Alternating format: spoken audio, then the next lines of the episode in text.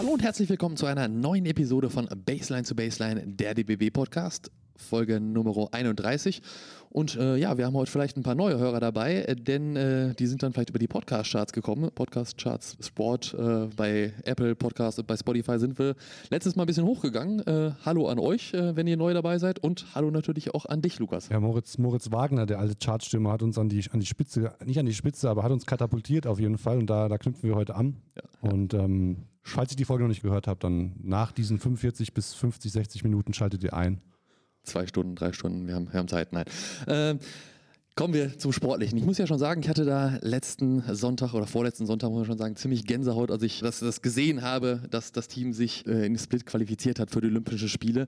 Spoiler Alert, du warst nicht der Einzige. Da, natürlich alle anderen, aber also ich persönlich hatte schon ja, ja. mega Gänsehaut. Wir werden gleich äh, von einem unserer Spieler hören, äh, für den natürlich dann ein Riesentraum in Erfüllung gegangen ist, wie das dann für ihn war. Äh, das hat man den Spielern auf dem Spielfeld deutlich angesehen, aber da werden wir wahrscheinlich gleich mehr zu hören.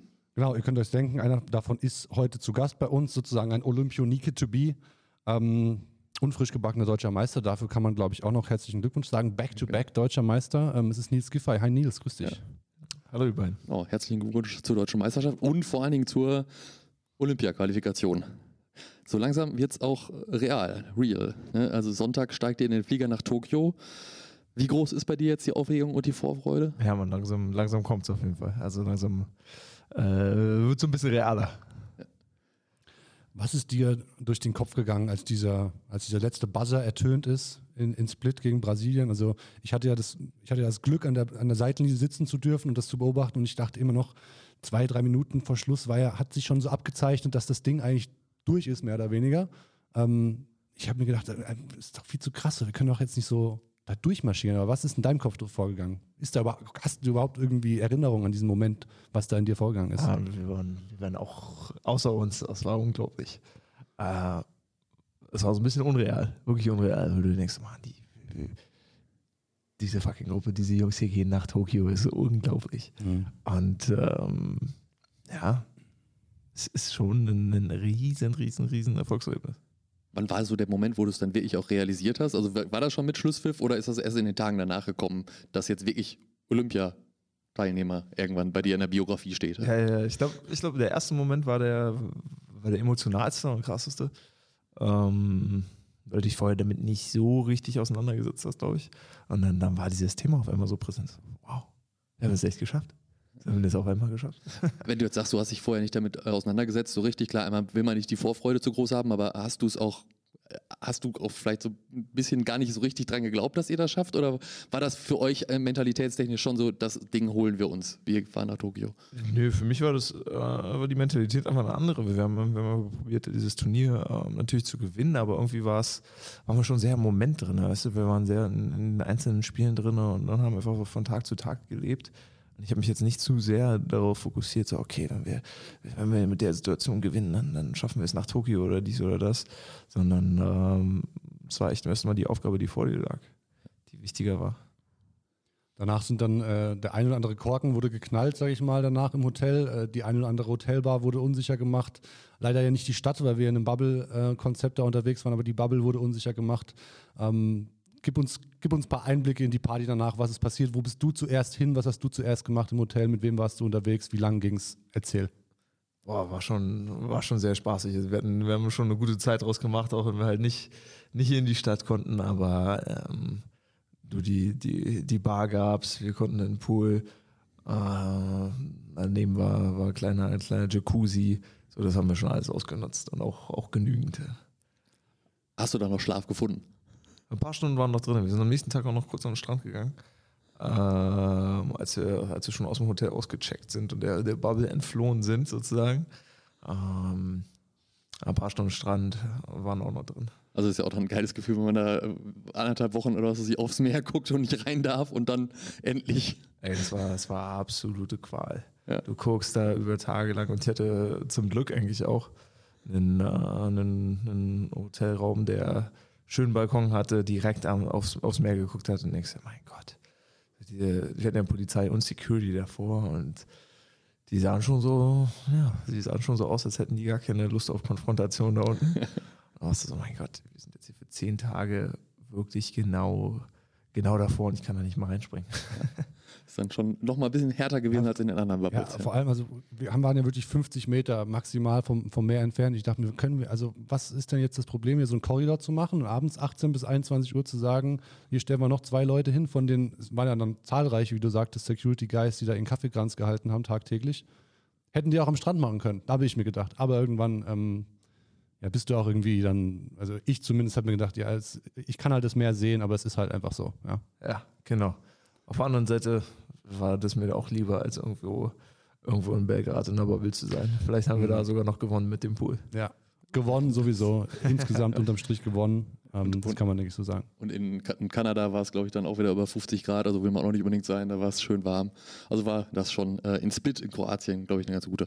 Und ich war ja selbst nicht in der Bubble, ich war ja mit den Fans ein bisschen außerhalb. Ich war auch mal zwischendurch im Meer, muss ich sagen. Also es lohnt sich für alle, die äh, auch nochmal so Lust haben, da nach Split zu fahren. Überraschung, ja, es lohnt sich. Da äh, fahrt mal hin. ähm, so Teams, die sich für Olympia qualif- qualifizieren, sind schon per Definition was ganz Besonderes, weil das ist eine, Teamleistung, das ist ein Olympiateam, das ist eine Olympiamannschaft. Wenn du es trotzdem mal in Worten nochmal beschreibst, was macht dieses Team aus, was sich jetzt da mit, der, mit dem Bundesadler auf der Brust für Tokio qualifiziert hat?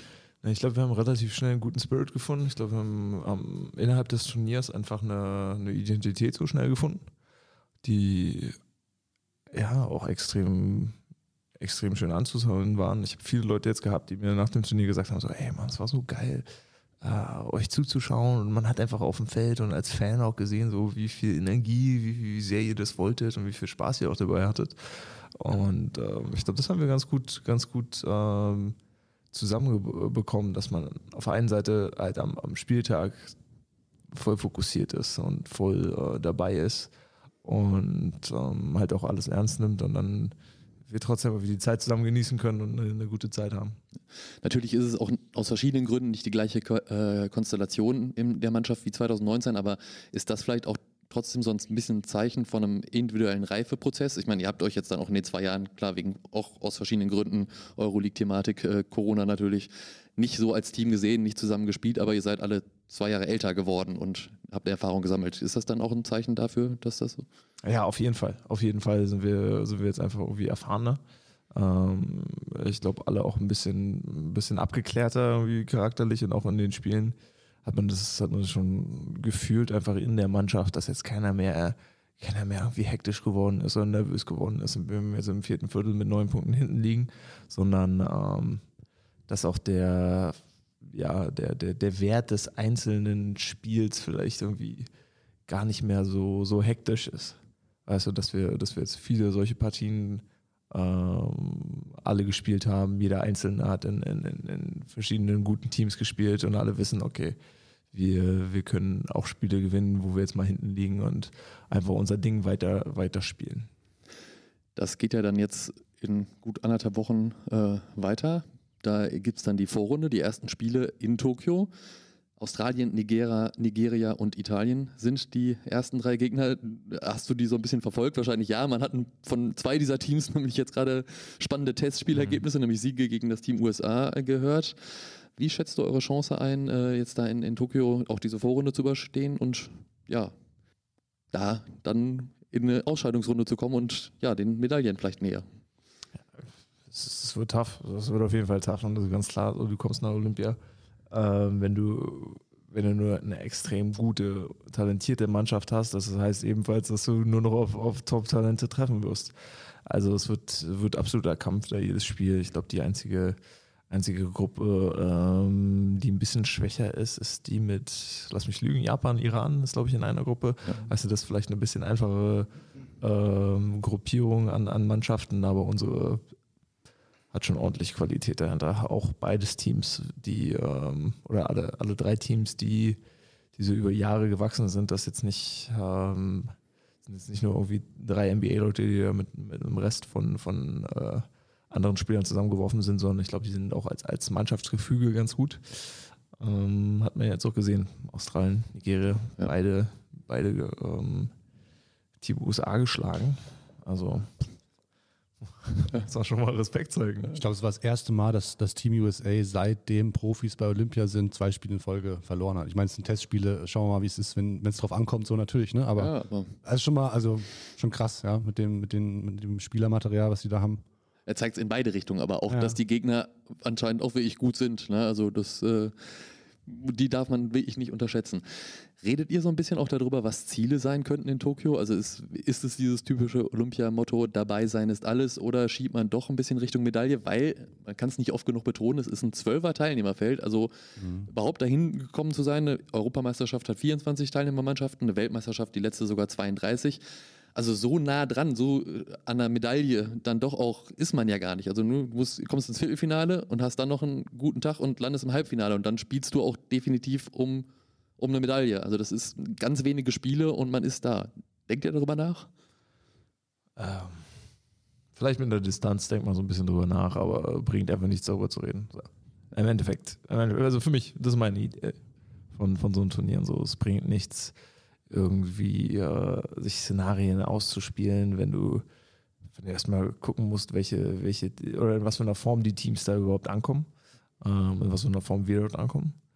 Und unser Ziel muss einfach sein, das Maximum ähm, aus, unserem, aus unserem Level an Talent rauszukriegen. Wenn wir extrem gut spielen, wenn wir äh, extrem engagiert spielen, wenn wir so diese klassische, diese klassische Formel einfach alles auf dem Feld lassen, ja, okay. Dann werden wir, dann werden wir guten Basketball spielen, dann werden wir ähm, für alle Fans, die zugucken, einfach eine, eine gute, gute, ja, gutes Entertainment geben, wir werden gute, gutes Olympia, olympische Spiele dort spielen und wenn wir gewinnen, ey, umso besser, dann gehen wir weiter, sind wir länger dort.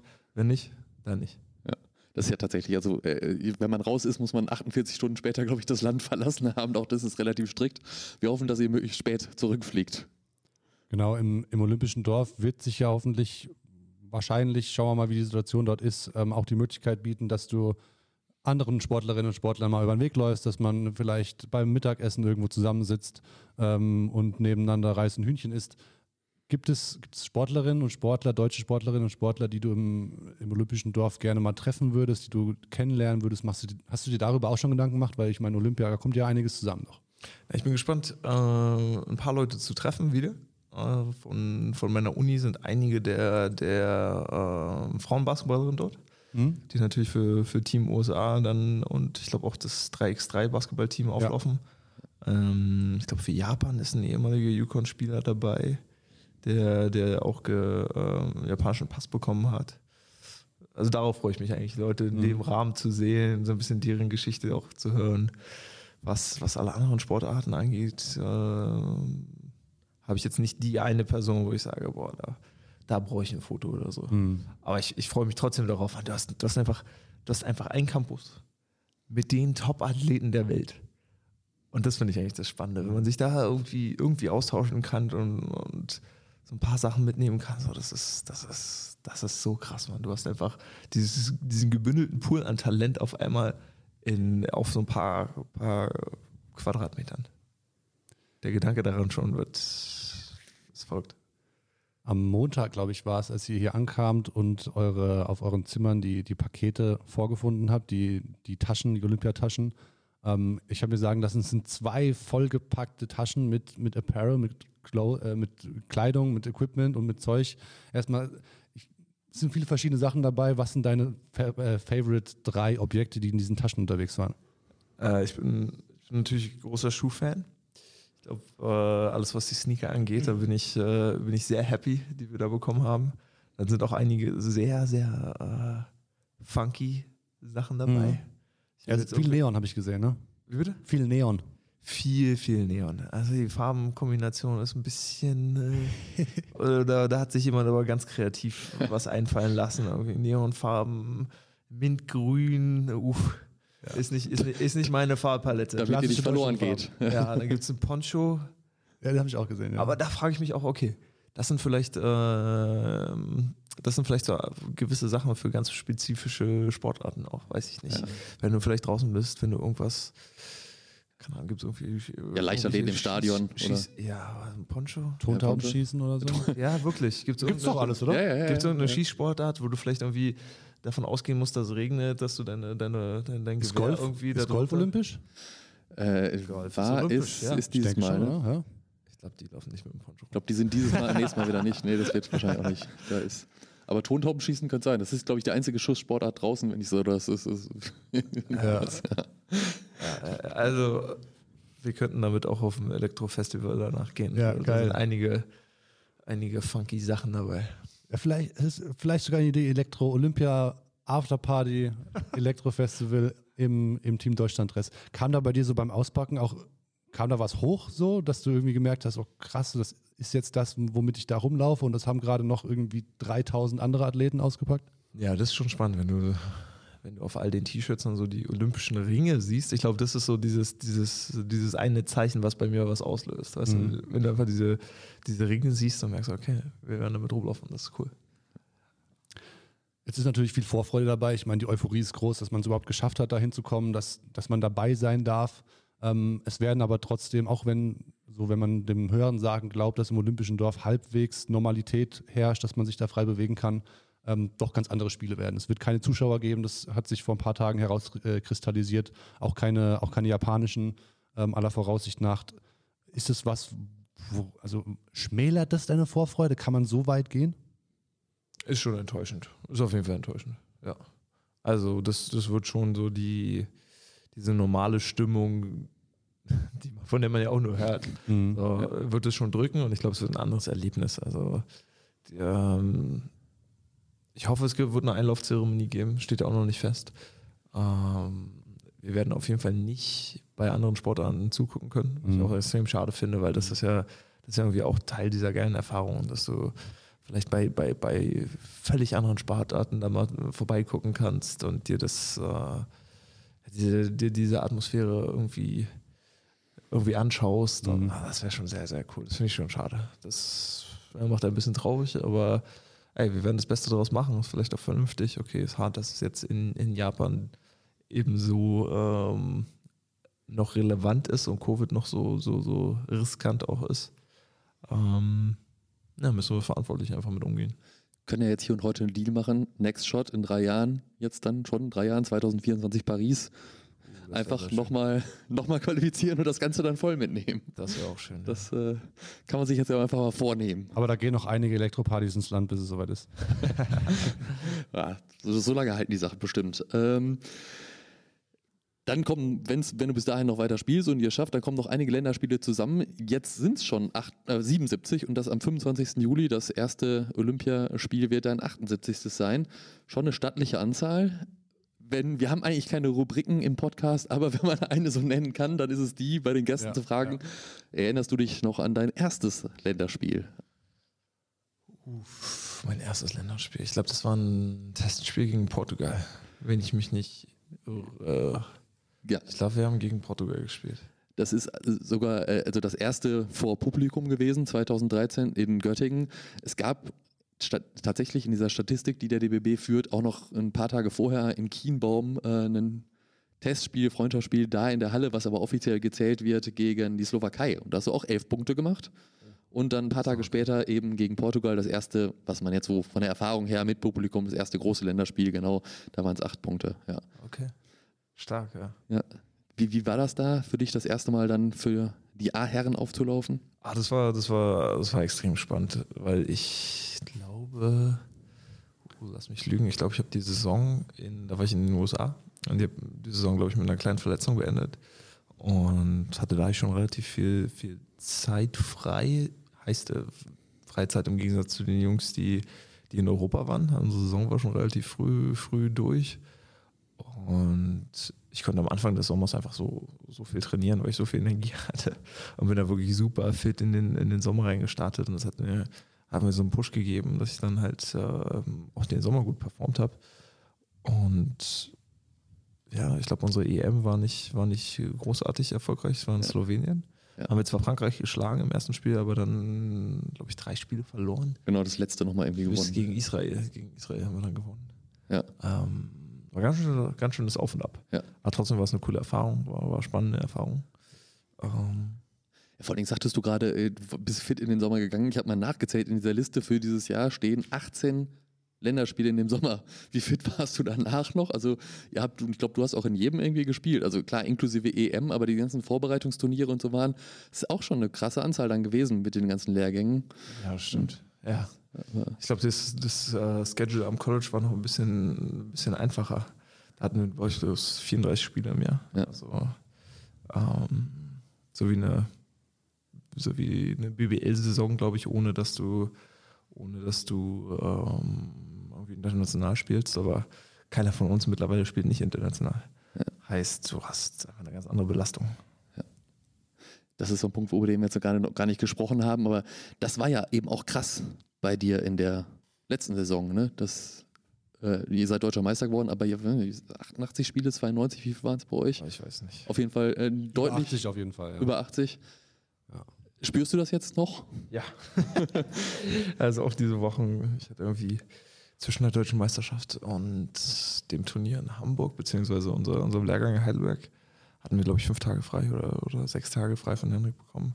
Auch bitter nötig, bitter, bitter, bitter nötig, ähm, weil wir es auch gebraucht haben. Jetzt zwischendrin nochmal fünf, sechs Tage frei. Aber so richtig runterfahren, puh, konnte ich noch nicht. Konnte ich noch nicht ganz.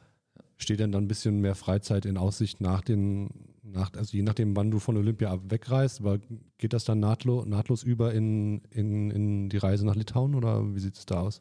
Noch nicht ganz. Ich glaube, da werde ich noch mal ein bisschen länger Zeit haben. Vielleicht nicht ganz zwei Wochen, aber ein bisschen was darunter. Ähm, und hoffe einfach mal, dass ich da Polako Ruhe machen kann. Mhm. Muss, muss mit Martin Schiller nochmal sprechen, der gibt dir bestimmt noch, noch ein paar Tage extra frei. Kommen wir nachher noch drauf zurück. ich bin gespannt. Ähm, du hast jetzt schon ein bisschen an, angerissen, öfters deine College-Karriere. Du warst, du warst ganze vier Jahre dort in, in Connecticut bei den Huskies, hast auch was geschafft, was die wenigsten Athleten, äh, Student Athletes schaffen, ähm, nämlich die NCAA Championship gewonnen, sogar zweimal. 2011 und 2013, wenn ich auf meinen schlauen, 2014, genau. Ähm, wenn du daran zurückdenkst, was, was geht da in dir vor? Du hast gesagt, du hast Lust, wieder viele von diesen Leuten zu treffen, die Möglichkeit zu nutzen in Japan. Ähm, hält sich da der Kontakt? Wie präsent ist das noch, diese, diese Titelerfahrung? Ja, ist schon noch, ist schon noch mal irgendwie präsent, weil viele, wenn man, wenn man gerade mit amerikanischen Leuten, so Spielern oder Coaches, die ja, die doch irgendwie in der Basketballwelt immer wieder rumschwören, darüber spricht, dann, dann ist es immer wieder ein Thema. Und ähm, da sind schon einige, einige Beziehungen äh, entstanden, die einfach ja, Lifetime-Freundschaften sind. Das heißt, es hat dich auch, auch in der, ich meine, du hast, äh, hast ja auch amerikanische Wurzeln, ne? Deine, deine Familie hat in irgendeiner Weise amerikanische Wurzeln, ist das richtig? Meine Frau ist Amerikanerin. Ja, aber ist, ist nicht der, der Name. Gefällt? Nee, nee. Nee? Ich, ich weiß auch nicht. Ich weiß nicht, woher der kommt. Keine okay, Ahnung. okay. Ähm, gut, aber du hast ja vier Jahre dort gelebt, du hast den Lifestyle auch so ein bisschen angenommen. Wiefern hat es dich als sowohl als Basketballer, aber auch als, als Person geprägt, diese Zeit am College? Ja, schon sehr. Schon sehr geprägt. Ähm, dadurch, dass halt auch so eine, so eine Zeit in deinem Leben ist von, was ist das, neun, 19 bis 23, so wo du, wo du schon einige Entscheidungen triffst, die äh, dein Lebensstil auch, auch beeinflussen, dass jetzt meine, meine, dass ich meine Frau dort kennengelernt habe und, ähm, und wir halt auch einen ja, deutsch-amerikanischen Lebensstil so ein bisschen führen, hat mich das schon, auch der, der, der, die Art und Weise zu leben dort schon, schon beeinflusst. Ich glaube, ich bin trotzdem sehr deutsch, so in meiner Art und Weise und in meiner, ähm, in meinen Werten und solchen Sachen, aber trotzdem eine extrem schöne Zeit dort gehabt. War wirklich cool. Ein paar von deinen Teammates haben, haben den Sprung gemacht in die, in die NBA. Ich meine, du hast als hast den, Titel zweimal gewonnen, wir haben es jetzt drei, vier Mal gesagt. Ähm, war das für dich irgendwann auch mal, stand es auf der Karte, so hast du darüber nachgedacht? Hast du Workouts vielleicht auch mal ein paar gehabt, irgendwie Pre-Draft oder sowas? Ja, also um ehrlich zu sein, die, die ersten zwei, zweieinhalb Jahre habe ich dort an der Uni halt auch nicht Fuß gefasst, so habe ich nicht performt. In meinem letzten Jahr habe ich besser gespielt, aber halt auch, glaube ich, acht Punkte geaveraged. Also eigentlich war dieses Ding NBA war nicht am, war nicht großartig am Horizont. So, der Traum war immer da, aber ich habe schon gemerkt, okay, äh, von Stats ähm, wird das erstmal, wird es erstmal nicht passen. Dann auf einmal durch, durch den, äh, den Sieg der Meisterschaft bin ich aber trotzdem noch so in, diesen, in diese Gruppe an Leuten, die vielleicht doch noch interessant für die, für die äh, Scouts und so weiter werden, äh, reingerutscht und habe dann ein paar Workouts gemacht. Äh, war dann war dann in dem Sommer auch ähm, relativ lange unterwegs und habe, glaube ich, acht, neun Workouts für Teams gemacht und habe dann Summer League gespielt. Beide, die eine in Orlando und die andere in, in, in Vegas. Und hatte halt ein Offer, irgendwie in die G-League zu gehen und, und vielleicht irgendwie mal so ein, ähm, wie nennt man das? So ein, so ein, so ein, so ein Also mittlerweile. Two-Way, Two-Way, ah, Camp, okay. Hm. ja, Two-Way gab es damals. so. Ja, gab es noch nicht, genau. Diese, diese Art und Weise gab es noch gar nicht. Einfach so mit dem, äh, ich glaube, mit dem Jazz ein Camp zu machen, war auch noch nicht alles offiziell und so weiter und so fort. Und an dem Zeitpunkt hat mich, hat mich äh, Mietat schon überzeugt, zu, zu Berlin zu kommen, weil die sagten, Mhm. okay, Damals Manager von Berlin, muss man vielleicht kurz genau. ein, einwerfen. Demirel. Genau. Unter dem Mirel. Ja, ehemaliger Nationalspieler, genau. es. Ja. Ja, und der hat mich dann über- überzeugt und meinte, ey, guck mal, wir spielen dieses Jahr Euroleague. Äh, wir würden mit dir gerne längerfristig arbeiten. Wäre eine schöne Storyline, dass du zurück nach Berlin kommst.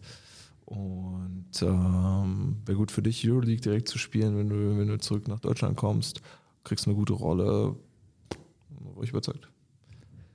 Wenn dich das so geprägt hat jetzt, du gesagt, USA, klar, und jetzt deine Frau auch daherkommt, habt ihr dann so einen Deal gemacht? Äh, erstmal steht jetzt meine Karriere im Vordergrund und deswegen erstmal äh, Deutschland und dann vielleicht noch andere Länder, wo ich mal irgendwann spiele und später äh, gehen wir dann wieder in die USA, weil du daherkommst oder ist das so zwischen euch offen? Nee, den haben wir, den haben wir äh, extra nicht gemacht, weil das schon ziemlich viel Druck, glaube ich, aus, auf einen ausübt und dann immer eigentlich dieser Gedanke da ist, so ja, wir sind ja jetzt hier äh, nur für einen gewissen Zeitraum und das wollten wir beide nicht, sondern wir wollten einfach die Zeit genießen, wo wir sind ähm, und gucken, wie lange wir dort sind, egal wo es ist, ob es Berlin ist, es waren jetzt, waren jetzt einige Jahre Berlin oder jetzt auch, auch Kaunas und dann einfach diese Zeit genießen und nicht sagen, okay, wann ist, wann ist endlich der Schritt in die USA? Also das, das möchte ich auch nicht, das möchte sie nicht. Äh, Wenn es irgendwie passiert, dann passiert's, aber es muss halt auch sinnig sein und man sagt nicht einfach, ey, wir werden auf jeden Fall dorthin ziehen. Ja, ja. Ich glaube, die, die Trump-Zeit hat uns beiden auch noch mal, hat uns beide auch noch mal ein bisschen sauer aufgestoßen. Da war schon ein bisschen, oh, Will man da wollte wohnen, man, so, ja. wollte man sich schon ein bisschen so von den, von den äh, USA eher, eher weghalten. Das war, war eine komische Zeit. Da hat man so diesen, wie soll ich sagen, so, ich glaube, gerade in der Basketballszene hat man auch so, so, ein rom- so eine romantische Idee der USA äh, von, einer, von einer sehr liberalen Gesellschaft und ja, gibt so ein paar Schlagwörter, paar, paar negative Assoziationen natürlich auch. Ah, diese, diese Trump-Zeit hat schon viele, viele schlechte Seiten der, der Gesellschaft dort in den USA auch aufgezeigt. Und das, ja, das macht das Ganze auch ein bisschen unsexy. Mhm. Wie war das da in, in in Connecticut, äh, wo du gespielt hast? Sind, waren die da pro Trump eher? Oder ich habe es jetzt gerade gar nicht so geografisch im, im Ja, du bist an der Ostküste schon, schon ähm, relativ liberal. Connecticut eigentlich auch sehr liberaler, ähm, liberaler Standort zwischen Boston und New York. Hast du natürlich so ein bisschen sehr internationale Einflüsse auch, obwohl Connecticut an sich sehr, sehr ländlich ist. ja, also schon Äh, ja, so, so umso näher du an die, an die, an die ähm, Städte kommst und auch an den Küsten, das ist alles extrem liberal. Und eigentlich wird es auch von den Demokraten dort äh, politisch dominiert. Ähm, wie soll ich sagen? Die, ähm, alles, was so das, das Finanzielle angeht, da hast du schon ein paar Leute, die, die aufgrund dessen dann die äh, Republikaner vielleicht wählen. Ja, okay. Aber nicht unbedingt aus den, aus den ganzen soziopolitischen Themen. Hast du es überhaupt so ein bisschen verstanden in den vier Jahren, die du da gelebt hast, dieses Land in der. Das ist komplex, ja.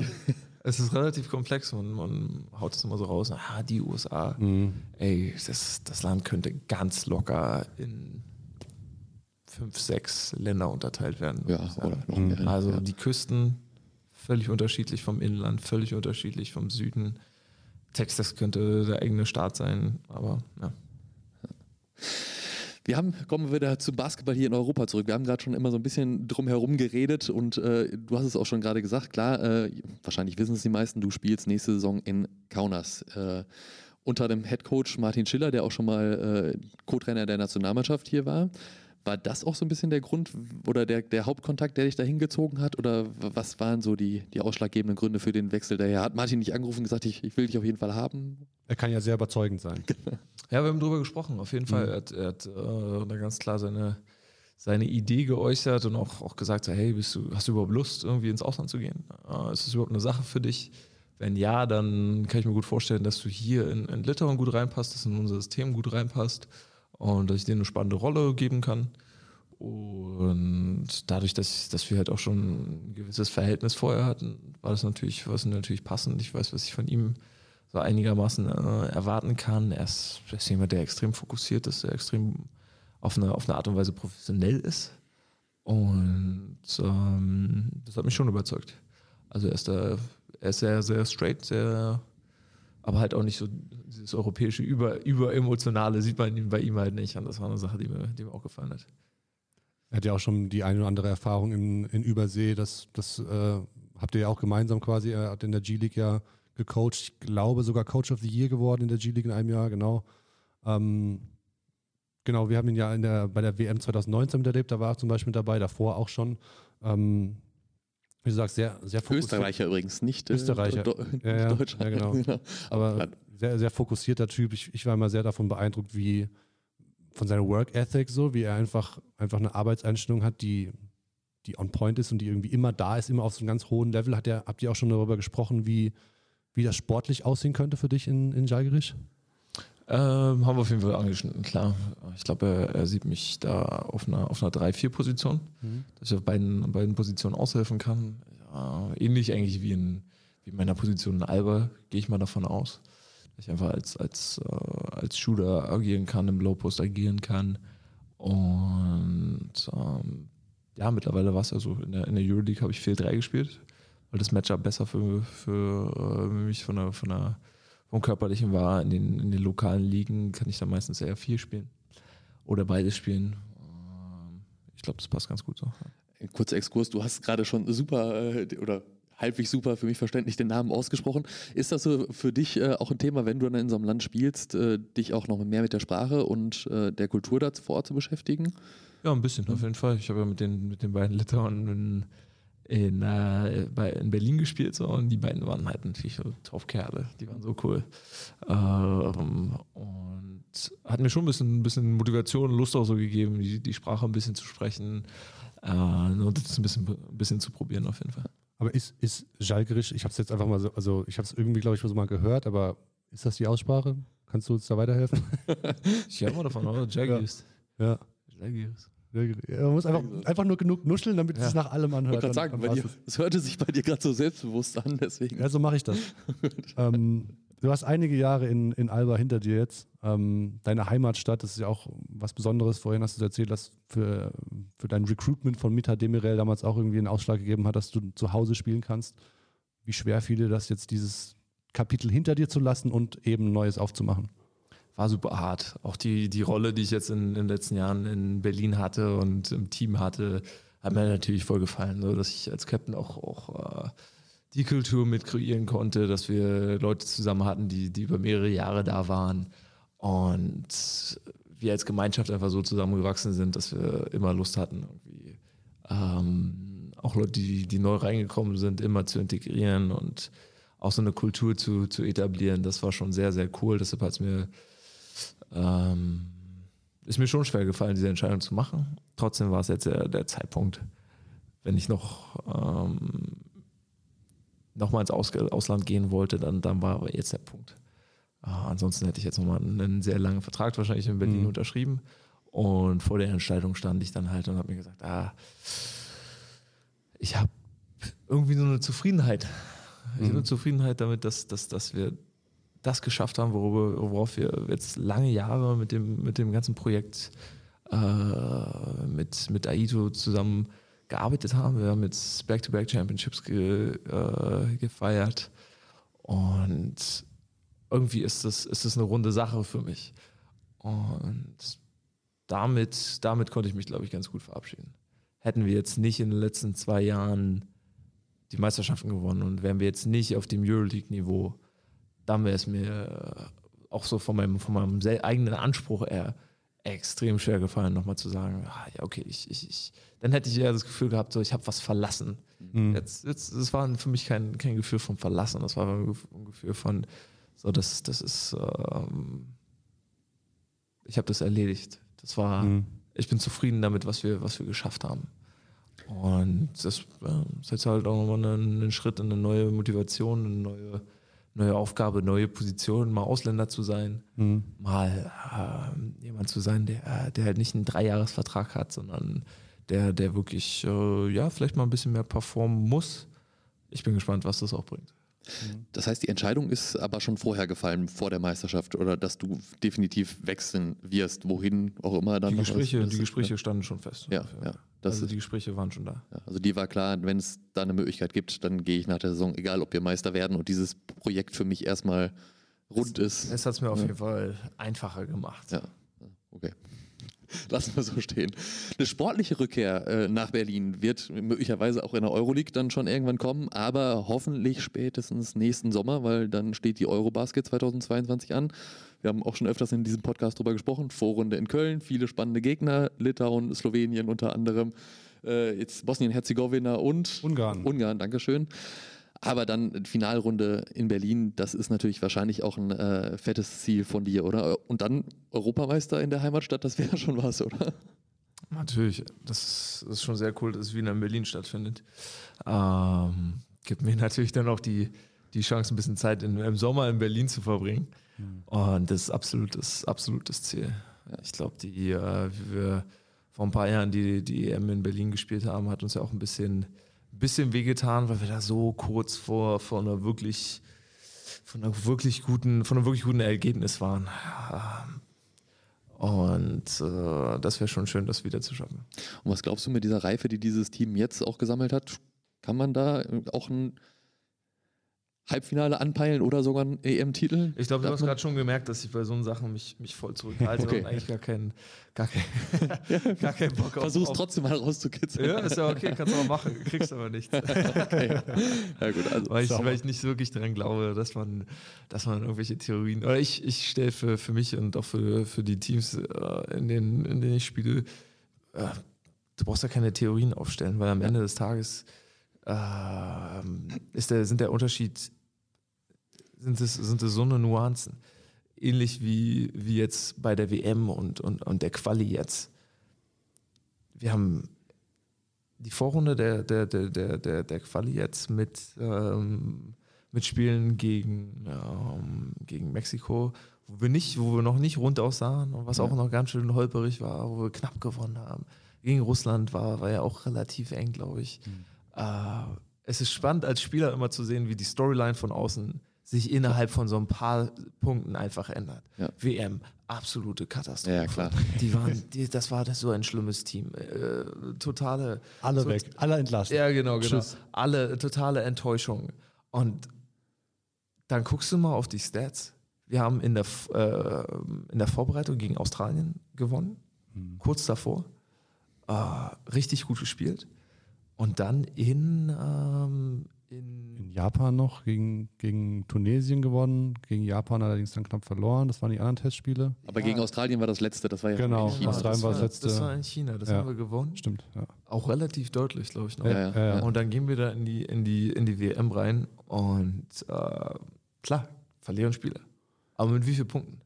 Hier drei, damit vier Punkte. Also das Frankreich-Spiel, das kann anders ausgehen am anderen Tag. Also das war jetzt kein schlechtes Miseral. Also da hat man ja eine Chance gehabt zu gewinnen einfach. ja. ne? Und das meine ich so ein bisschen. Du kannst kritisieren, du kannst kritisieren, dass wir verloren haben. Du kannst kritisieren, wie, wie unsere Körpersprache war vielleicht.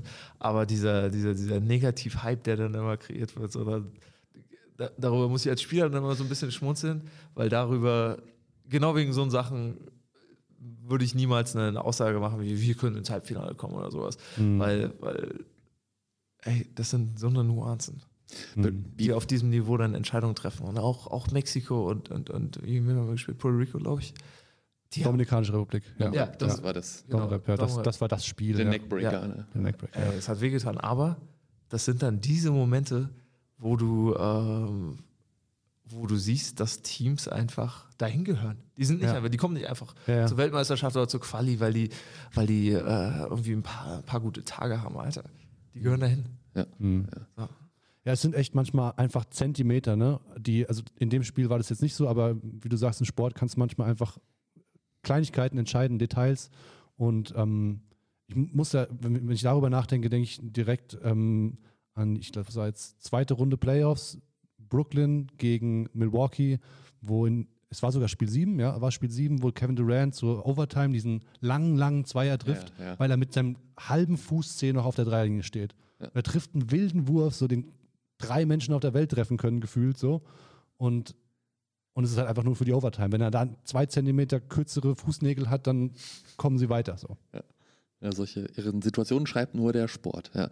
Wenn du es jetzt gerade sagst, du, du hörst diese Kommentare und diese Kritik, äh, beschäftigst du dich damit oder lässt das sowieso dann auch außen vor und guckst gar nicht in die Kommentarspalten bei Facebook, Instagram oder was weiß ich rein? Nee, ich gucke mir das ab, und zu mal schon an, will auch ein bisschen hören, was, was, ähm, was so die Resonanz darauf sind, auf, auf das, was du machst, aber lass das eigentlich nicht so an, an, an mich oder an das Team so richtig rankommen, weil das meine ich eben so. Du musst im Endeffekt dann auf die Stats gucken und, und dir deine eigene Meinung bilden. Also wir sind sowieso als, als, als, als Gruppe und als, als, als Spieler schon kritisch genug und, und auch, glaube ich, selbstreflektiert genug, dass du weißt, okay, das haben wir jetzt, haben wir jetzt im Großen und Ganzen vielleicht verkackt, aber dann guckst halt in die Details und, und siehst so, wow, das waren ja, das waren ja insgesamt nur fünf Punkte, die den Unterschied gemacht haben. Ich äh, komme trotzdem noch mal einmal auf die Eurobasket zurück und äh, konstruiere jetzt noch mal ein schönes Bild, weil ich noch eine Brücke bauen muss zu einem, zu einem anderen Thema, was wir noch mal kurz äh, öffnen wollen. Vorhang auf. Vorhang auf. Eurobasket 2022. Äh, erfolgreiches Turnier, vielleicht sogar Europameister und eine der ersten Gratulantinnen könnte deine Tante sein. Äh, Ja, stimmt. Du weißt, wo, wo wir drauf hinaus wollen. Äh, Franziska Giffey, der Name ist in Berlin, also Giffey nicht nur wegen dir der Nachname bekannt, sondern eben auch wegen ihr. Bis vor kurzem war sie Bundesfamilienministerin. Das Fass müssen wir jetzt nicht aufmachen, was da noch war. Oder, ähm, aber sie will jetzt regierende Bürger, Bürgermeisterin werden, bewirbt sich um das Amt. Äh, wirst du oft auf sie angesprochen in der Stadt? Ab und zu mal. Also schon mega spannend. Das ist natürlich auch schade, dass es nicht, äh, dass nicht jetzt schon der, der Zeitpunkt war. Das wäre auch sehr cool gewesen, weil wir jetzt gerade im, im Roten Rathaus waren und dort äh, von, von Herrn Müller ähm, auch empfangen wurden. Das wäre natürlich Das wär- unglaublich gewesen. Hätten wir, äh, hätte man sich dort, dort dann getroffen und in dem, dem Zusammenhang getroffen. Ähm, aber ja, es ist super spannend, dass sie, das, dass sie jetzt äh, das Projekt angeht. Und äh, ich freue mich, ich freue mich extrem für sie. Ja. Wie wird die Familie im Wahlkampf mit eingebunden? Ähm, am besten rausgelassen. Also würdest du nicht helfen, meinst du damit? passiver, passiver Support. Sprecht ihr denn dann auch über Politikthemen bei Familienfeiern? So wie sie jetzt in den letzten Monaten natürlich waren sie nicht so sehr möglich. Klar, wollte ich aber- gerade sagen, ja, aber, ähm, Corona, Corona und glaube ich auch unsere, unsere Einbindung Ja. äh, auf beiden Seiten ist dann natürlich extrem. Also ich, ich bin jetzt gerade am überlegen, wann wir uns das letzte Mal gesehen haben, gesprochen ist was anderes, aber äh, ich glaube, wenn man beide so, so Jobs hat, die, die einfach täglich sind, so, Ja, dann, dann, ja. dann gibt es schon kaum Möglichkeiten, da noch, noch äh, sich großartig zu treffen.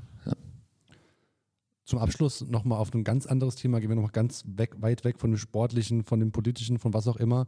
Ich erinnere mich an einen Abend in, in Split, wo ich, wo ich auf der Terrasse saß und habe da ein bisschen was gearbeitet am Rechner und ähm, du mir über die Schulter geschaut hast und so ein bisschen schauen wolltest, was geht da mit Photoshop und hier diesen ganzen äh, kreativen Programmen. Ähm, und hast dich so ein bisschen informiert und einfach ein bisschen ausgefragt und ich habe dann herausgefunden, weil du hast mir dann erzählt, dass du mit der, mit der Photoshop-App auf dem Handy so ein bisschen äh, was machst. Hast Ja. schon deine erste, hast schon diverse Kollektionen designt für, für Andy Seifert oder zumindest ein Hoodie, habe ich, hast du, hast du erzählt. Und ähm, solche Mashups gemacht, sah auch eigentlich ganz cool aus. Ist das, ist das was, ähm, also du hast ja überlegt, ob du dir irgendwie diese Creative Cloud holen sollst, dass du das Ja. Abo holst. Ist das irgendwie gereift in dir?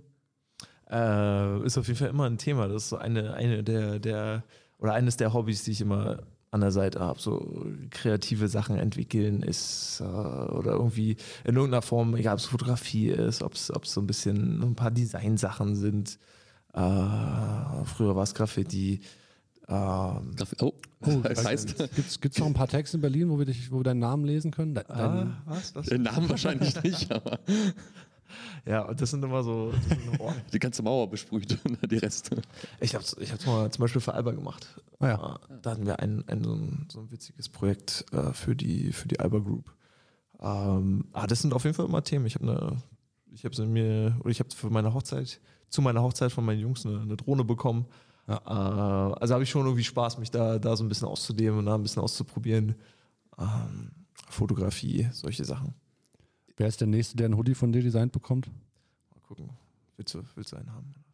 Gerne. Also ich dachte, es gibt bestimmt bei dem, bei dem Produkt, was, was Andi da bekommen hat, gibt es bestimmt noch ein paar andere, die in der, in der Linie stehen, dachte ich. Ich, ich habe keinen ich hab keinen äh, keinen richtigen Output. Ja. So, das ist die Sache. Ich weiß noch nicht. Man braucht, glaube ich, immer so ein, ähm, ein größeres Ziel, um damit auch irgendwas, irgendwas richtig anzugehen. Also ein größeres Ziel, als für ihn jetzt ein Hoodie zu machen. Entschuldigung. Also, Ja, Ich sitze hier im Poloshirt, ein Hoodie kann ich gut vertragen, auf jeden Fall. ist das äh, auch was, was du vielleicht irgendwie nach deiner Karriere noch weiter verfolgen würdest oder bleibt das ein Hobby? Und wenn, ich glaube, das ist ein Hobby. Hobby. Und wenn So, was zum Beispiel, ähm, was, was Sid Marlon Theis gerade macht. Ja. Der hat so ein, ich glaube, der hat eine kleine, kleine Hoodie-T-Shirt-Linie rausgebracht. Ja, äh, gesehen, mit, ja.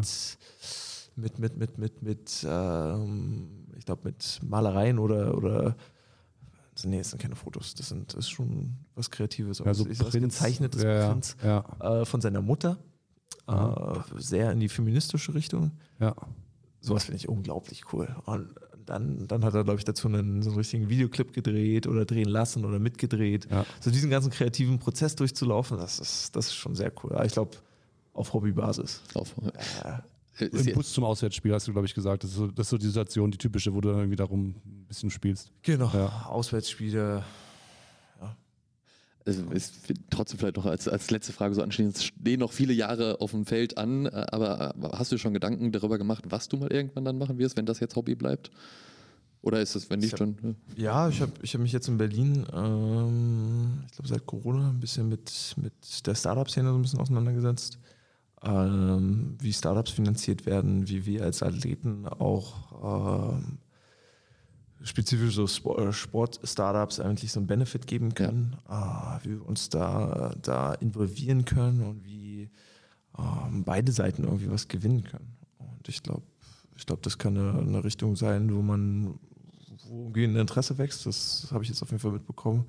Habe mich da jetzt ein bisschen in, den, in, den, äh, in eine Yoga-App und ein Yoga-Startup äh, involviert, das heißt Skill Yoga, die eigentlich so sich auf, auf äh, Yoga für, für athletische Männer fokussieren Ah, okay. und da eine App haben. Äh, Die gehen auch so richtig in, richtig in diese in so Richtung Mindfulness. Ja. Und ähm, da war es, also das, dieser Prozess ist extrem spannend für mich zu sehen, da ein bisschen hinter die, hinter die Kulissen zu schauen und ähm, zu gucken, okay, wie entwickeln die das? Was sind da so deren, deren äh, monatliche Reportings, auch was das ganze Finanzielle angeht. Ähm, Das kann ich mir schon gerne vorstellen, dass, dass man da auch auf diese Art und Weise vielleicht noch mit dem Sport in, in Kontakt bleibt und ähm, seine, seine, die ganzen Skills, die man jetzt und auch die ganzen Kontakte, die man jetzt über, über die Jahrzehnte gewonnen hat, irgendwie auch einbringt. Aber ich sehe mich nicht an der Seitenlinie zum Beispiel als Coach. Mhm. Aber trotzdem würde ich gerne in irgendeiner Art und Weise mit dem Sport in Verbindung bringen und das ist vielleicht eine, ein Weg, den, den man gehen könnte.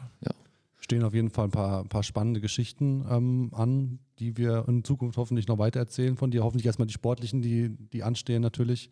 Und dann ähm, kommen da noch ein paar interessante dazu, habe ich so das Gefühl. Ja. Super. Vielen Dank, Nils, dass du dir Zeit genommen hast. Ähm, hat sehr viel Spaß gemacht, sehr, sehr insightful. Ähm, ich denke, die Hörerinnen und Hörer werden das uns, werden es uns bestätigen. Kommt äh, gut rüber nach Tokio. Äh, am Sonntag geht ja der Flug. Genießt Ja. die Zeit da vor Ort und äh, ich baue jetzt trotzdem mal so ein bisschen Druck auf. Also, was so eine Medaille würden wir uns alle freuen. Du, mitnehmen würde ich dir auch, keine Frage. Genau, ja. Freuen wir uns drauf. Super. Das war's äh, für heute mit Baseline zu Baseline, der DBB Podcast. Vielen Dank fürs Zuhören. Los geht's beim Olympiaturnier übrigens am 25. Juli, haben wir vorhin schon gesagt. Da ist das Auftaktmatch gegen Italien. Sonntagmorgen 6.40 Uhr deutsche Zeit. Für euch aber auch ein relativ frühes Spiel dann da vor Ort. Das zweite wird aber noch schlimmer. Das ist mittwochs dann gegen, äh, was habe ich hier aufgeschrieben? Mittwochs Nigeria. gegen Nigeria um 3 Uhr nachts deutscher Zeit. Also was für Beste Frühaufsteher, Sendezeit. für, für genau.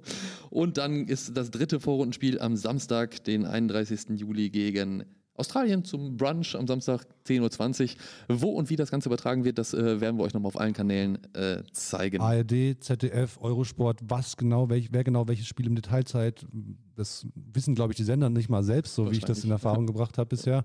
Ähm, aber wir klären euch auf, wir halten euch auf dem Laufenden. Das, das werdet ihr nicht verpassen können. Genau. Und äh, von uns wird es sicherlich auch nochmal eine äh, Folge geben. Irgendwie werden wir für euch nochmal versuchen, einen von den Spielern in Tokio vor Ort zu erreichen und dann in zwei Wochen die nächste Podcast-Folge aktuell von vor Ort machen. Alles klar. Wenn es euch gefallen hat, wie immer gilt, lasst ein Like da, abonniert uns gerne auf eurer Lieblings-Podcast-Plattform, kommentiert fleißig auf allen Kanälen und wir hören uns. Und macht Nils zum Chartstimmer Nummer zwei. Genau. Wir sagen jetzt nicht, wie viele wir dafür brauchen, aber einfach, einfach weiterhören, sonst Anhören. äh, weiterempfehlen den Podcast. Schön mit Nachdruck. Genau. Anhören. Los geht's. Empfehlt es euren Leuten. Ja, bis dahin, bleibt gesund, bis bald. Tschüss. Ciao, ciao.